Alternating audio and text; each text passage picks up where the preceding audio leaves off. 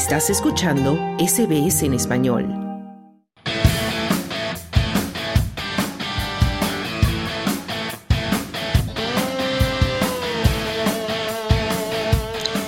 Es hora de hablar de deportes. Nos acercamos al final del Abierto de Australia que este año nos ha traído muchas sorpresas y nuevos campeones porque anoche alzó la copa de un gran slam por primera vez la bielorrusa Arina Zabalenka en un partido de demostración de fuerza frente a la casalla Elena Rybakina y esta noche será la gran final masculina. Pero dejemos que sea nuestro experto en deportes Juan Moya quien nos comente los detalles. Juan, muy buenas tardes. Buenas tardes. Juan, se te cumplió la predicción, te levantaron el hechizo de mal agüero.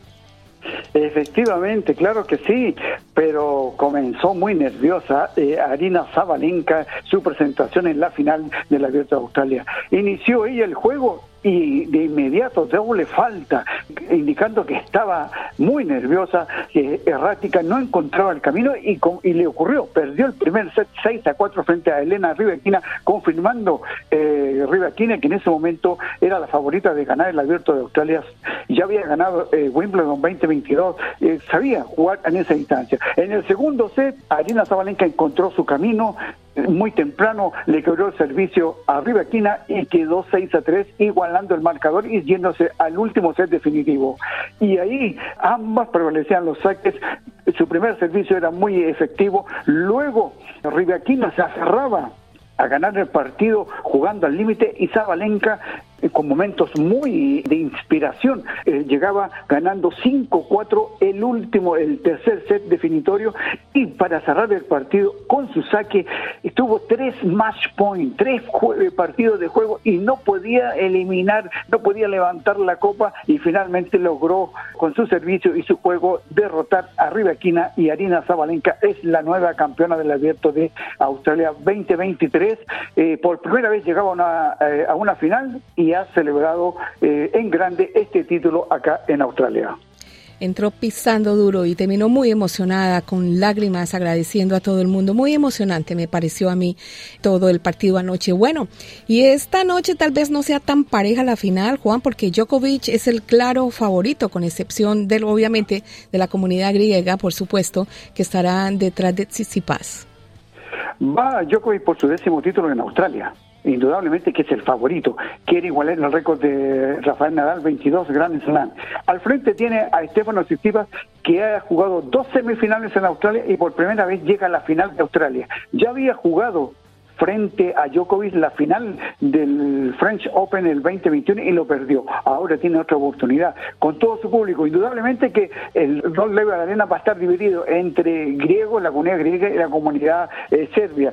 Novak Djokovic viene con todo, viene a ganar el campeonato, viene muy bien preparado, está con ganas, confiado y tiene las preferencias y sabe jugar finales, sabe jugar, sabe llegar a una final y cómo dominar el público, cómo dominar los nervios, cómo dominar al rival y mandar mensaje indicando aquí estoy yo para ganar el décimo título en mi carrera ahí en Australia.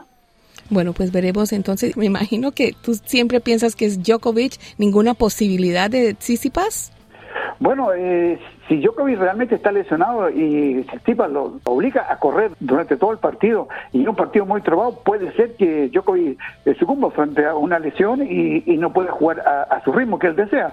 Pero con todos los antecedentes, con todas las cartas que están en juego, con todo lo que sea, lo que hemos visto de Djokovic, eh, Djokovic es de hierro y Tsitsipas aún le falta. Sí, bueno, veremos a ver entonces qué pasa. Pero hay otros ganadores en otras categorías, eh, Juan, y tenemos buenas noticias para los OSIS.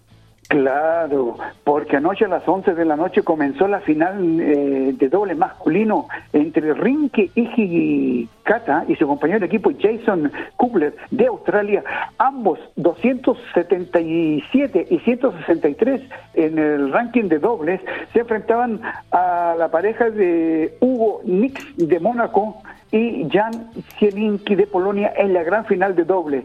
Y ganaron los australianos 6-4-7-6, repitiendo lo que el año pasado Kyrgios y Tomasi Kokenakis ganaron el título 2022 y ahora esta pareja de australiana. Lo inédito de esto es que esta pareja, primera vez que jugaban juntos, nunca habían participado en competencias a este nivel y recibieron una invitación del Australian Open para que se presentaran a jugar en dobles ganaron todos los partidos y ahora son los mejores del abierto de Australia. Histórico, van a tenerlo para toda su vida, que fueron, ganaron un abierto de tenis en dobles. Eh, esperar que sigan jugando juntos y así que puedan, puedan ganar más títulos para Australia. Excelente resultado para el tenis australiano. Muy bien. Victoria Ossi en el abierto de Australia. Nos queda tiempo, Juan, para hablar un poquito de fútbol, porque se está concretando ya el cuadro de ganadores en el suramericano sub-20 que se juega en Colombia.